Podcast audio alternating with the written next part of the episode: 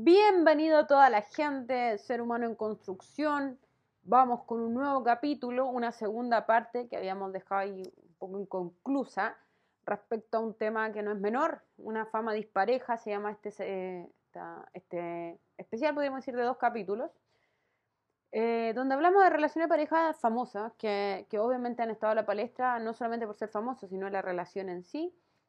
Y bueno, vamos a seguir con ello vamos a seguir reflexionando, si bien eh, pasamos un día del trabajo donde podríamos decir varias cosas el día del trabajo, pero, pero no vamos a dejar de, hablar de esta, de esta relación interpersonal porque es interesante ver cómo el costo, podríamos hablar no solamente de las parejas en sí, sino el costo de lo que significa ser famoso. Eh, alguna vez siempre, alguna vez o siempre, no, siempre le digo a mis conocidos, que si hay algo que no me gustaría es ser famosa. O sea, sí, estoy haciendo un canal de YouTube, podría llamarme youtuber ya después de casi 130 capítulos, pero, pero fama no tengo. Ustedes ven la cantidad de seguidores y más bien hay una relación cercana, no de fama, sino de familiaridad con la, con la gente que, que sigue este canal, a quienes estoy muy agradecida desde el fondo de mi corazón. Y la cosa es que, eh, lo que decía, no me gusta la fama porque creo que finalmente uno ni siquiera puede ir al baño tranquilo. Siempre lo he dicho así. Eh, o sea, hasta cuando uno va al baño te están siguiendo y es como, esta persona ha ido al baño muchas veces, eh, tendrá estreñimiento, estará con diarrea, estará estresado, como que todo lo que se hace en el mundo de la fama no tiene este, esta connotación de privacidad. Y si hay algo que a mí me gusta mucho es la privacidad de cada uno ser humano, ese derecho a tener tu espacio personal eh, que no tiene que ver necesariamente con lo económico. No estamos hablando de, yo no estoy hablando de privatización, no, no estoy hablando de plano económico, estoy hablando de la individualidad. De si bien somos animales sociales, y eso es sabido, ya eh, convivir unos con otros es importante, las relaciones interpersonales son muy importantes, siempre necesitamos nuestro espacio de, de estar ahí. No porque no queramos mostrar al mundo que somos normales, yo creo que todo el mundo tiene discusiones, todo el mundo se enoja, todo el mundo va al baño, todo el mundo eh, sufre, se siente feliz, contento, enojado, triste, decir todos. Pero también hay un momento en que necesitamos el espacio de la privacidad, de sentir que podemos eh, cuestionar nuestra misma existencia en ese momento. Tenía un alumno que el año pasado me decía, en clase online, eh, que ahí en la, en la, intimidad, en la más profunda privacidad, denotamos quiénes somos realmente, en lo que estamos pensando, en cómo nos movemos cuando nadie nos ve la integralidad, eh, perdón, la integridad, no la integralidad, integridad, se nota ahí en ese espacio privado. Entonces de repente es bueno tenerlo y lamentablemente el costo de la fama es esto, es perder ese espacio privado.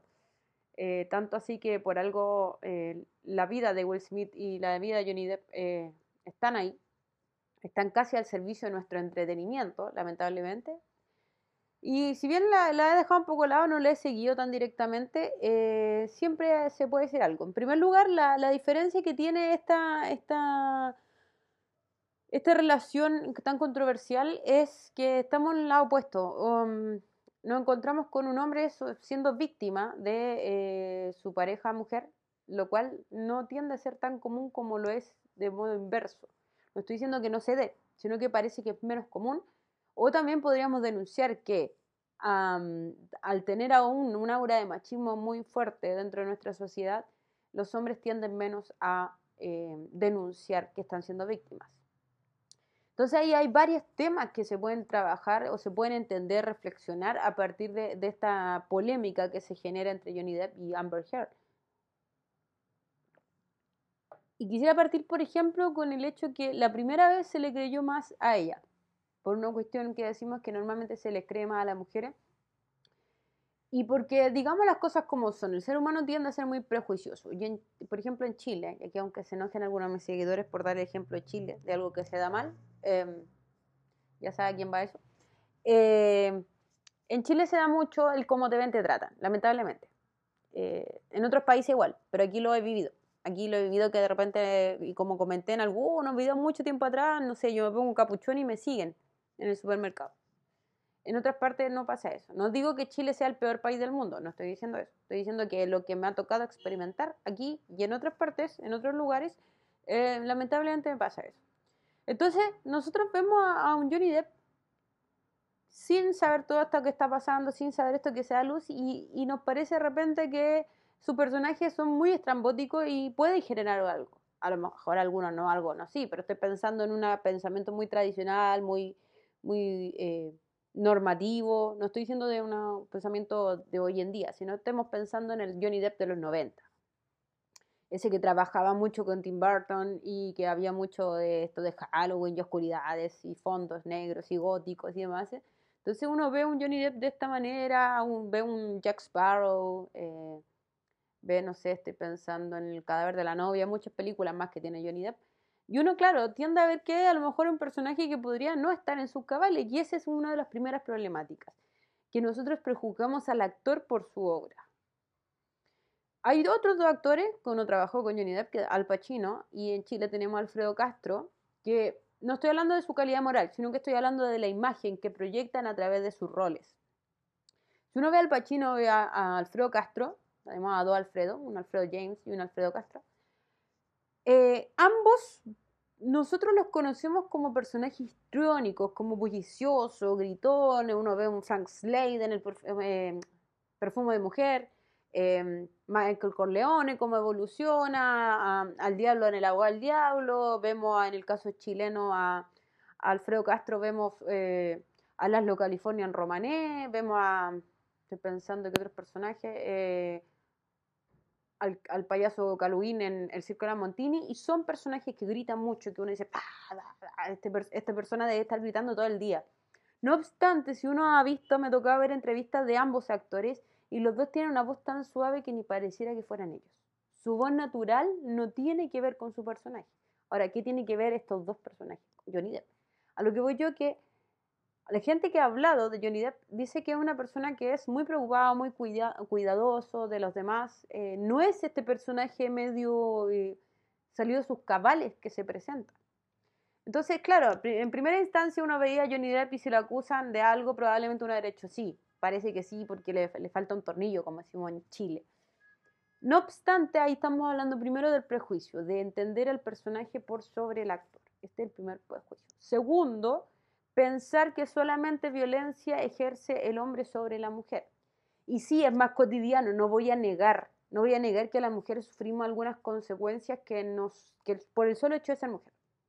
Entonces voy a decir, no, ustedes son escandalosas. Hecho muy concreto. El día domingo, primero de mayo, día del trabajo, fui a trotar. Eh. Pero ese fui a trotar, obviamente fui con ropa deportiva, fui con calza y había muy poca gente en la calle. Entonces iba caminando por la calle, ya había terminado de trotar y un hombre de dudosa apariencia, y hablamos de prejuicio, pero me generó dudas, es porque estaba en una esquina, no sé si estaba orinando, no sé qué estaba haciendo. Em, va y se queda parado mirando. Y la verdad es que yo pensé que me iba a seguir. Y caminé mucho más rápido. Al final de cuentas no me siguió, pero quedó mucho rato observando. Entonces, ¿qué pasa? ¿Por qué nosotros, claro, por qué las mujeres tendemos a esa ese problema de sentir que, claro, porque iba con calza, o sea, ¿por qué no puedo hacer deporte tranquilamente? Ya eso me hizo sentir incómoda, cómo me estaba vistiendo. Entonces yo no tengo problemas con vestirme así para hacer deporte, pero ¿por qué tengo que sentirme incómoda? ¿Por qué tengo que estar bajándome el polerón a cada rato? ¿Por qué tuve que acelerar el paso? Entonces, claro, la mujer vivimos esa, esa, esa ese, no sé cómo llamarle, pero esa, esa incapacidad de poder vivir libremente. Pero eso no significa que un hombre no padezca. de hecho, el hombre padece, y como delante decía, padece, delante no, hace un rato atrás, delante no existe, ya es anacrónico. Eh, el hombre también padece otro, otra parte de la historia que es el que no es creído, no se hace creíble que esté viviendo violencia dentro de una relación, por ejemplo, heterosexual. Entonces, también es un tema que debemos trabajar. Hay hombres que se suicidan, hay hombres que están con depresión, que lloran, que hay hombres que sufren violencia física, sí, pero también emocional. También existen, aunque se dice que no tanto, pero existen las mujeres psicópatas. Existen las personas y las mujeres manipuladoras. También hay hombres homosexuales que viven una relación de violencia dentro de ese, de ese vínculo y no porque seas hombre o porque seas mujer, no puedes, o sea, perdón, da lo mismo si eres hombre o mujer, el quedarte callado a veces parece una opción, lamentablemente. ¿Por qué? Porque no te van a creer. Entonces no hay nada más terrible que ser víctima de un no me van a creer. Entonces el hombre, yo creo que no voy a estar hablando de porcentaje, todavía no estudio eso, pero yo creo que hay una gran cantidad de hombres viviendo la lucha del no me van a creer. Y eso es lo que tenemos que erradicar.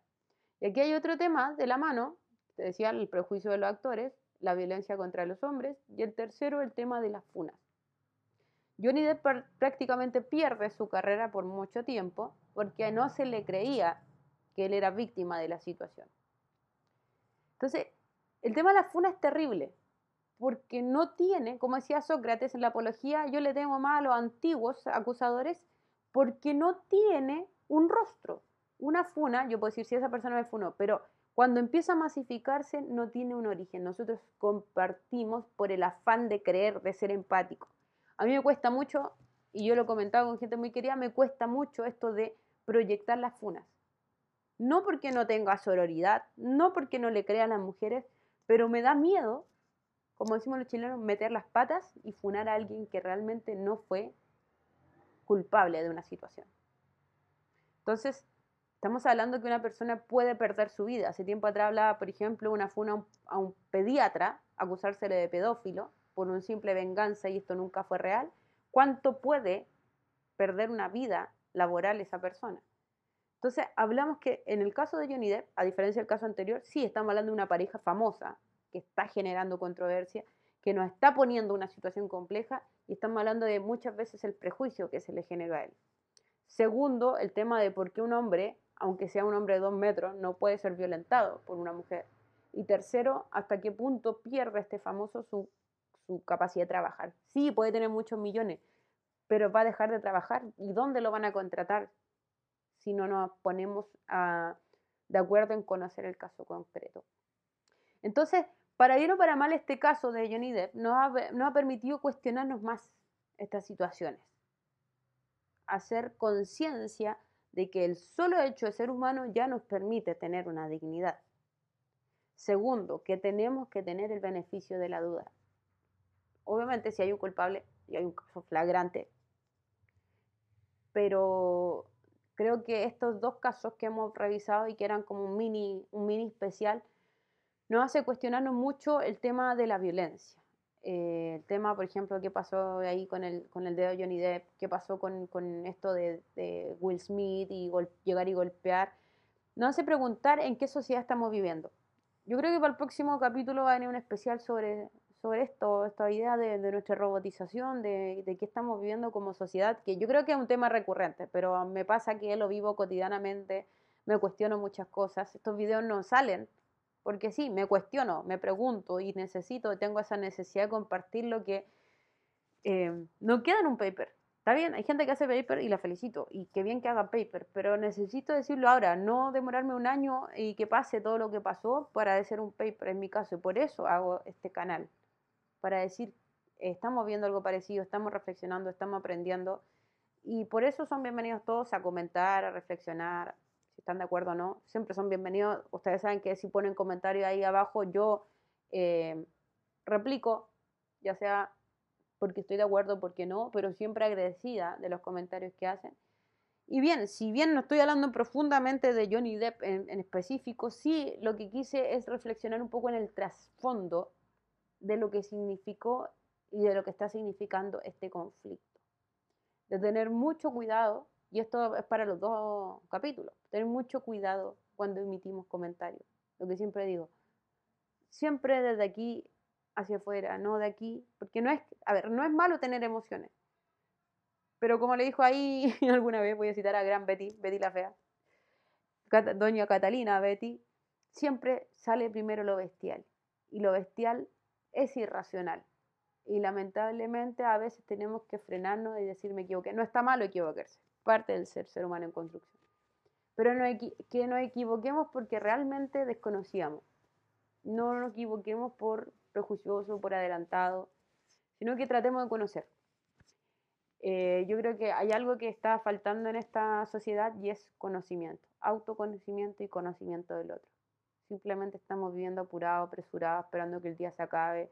disfrutando poco, no siendo felices y nos falta un poquito más de conocer a uno mismo, conocer lo otro, conocer nuestra realidad y reconocernos los unos a los otros. Y eso es parte del ser ser humano en construcción, de aprender de lo que está pasando y poder seguir avanzando en este proyecto llamado vida.